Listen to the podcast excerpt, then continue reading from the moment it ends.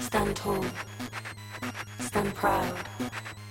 Be the lion in a crowd.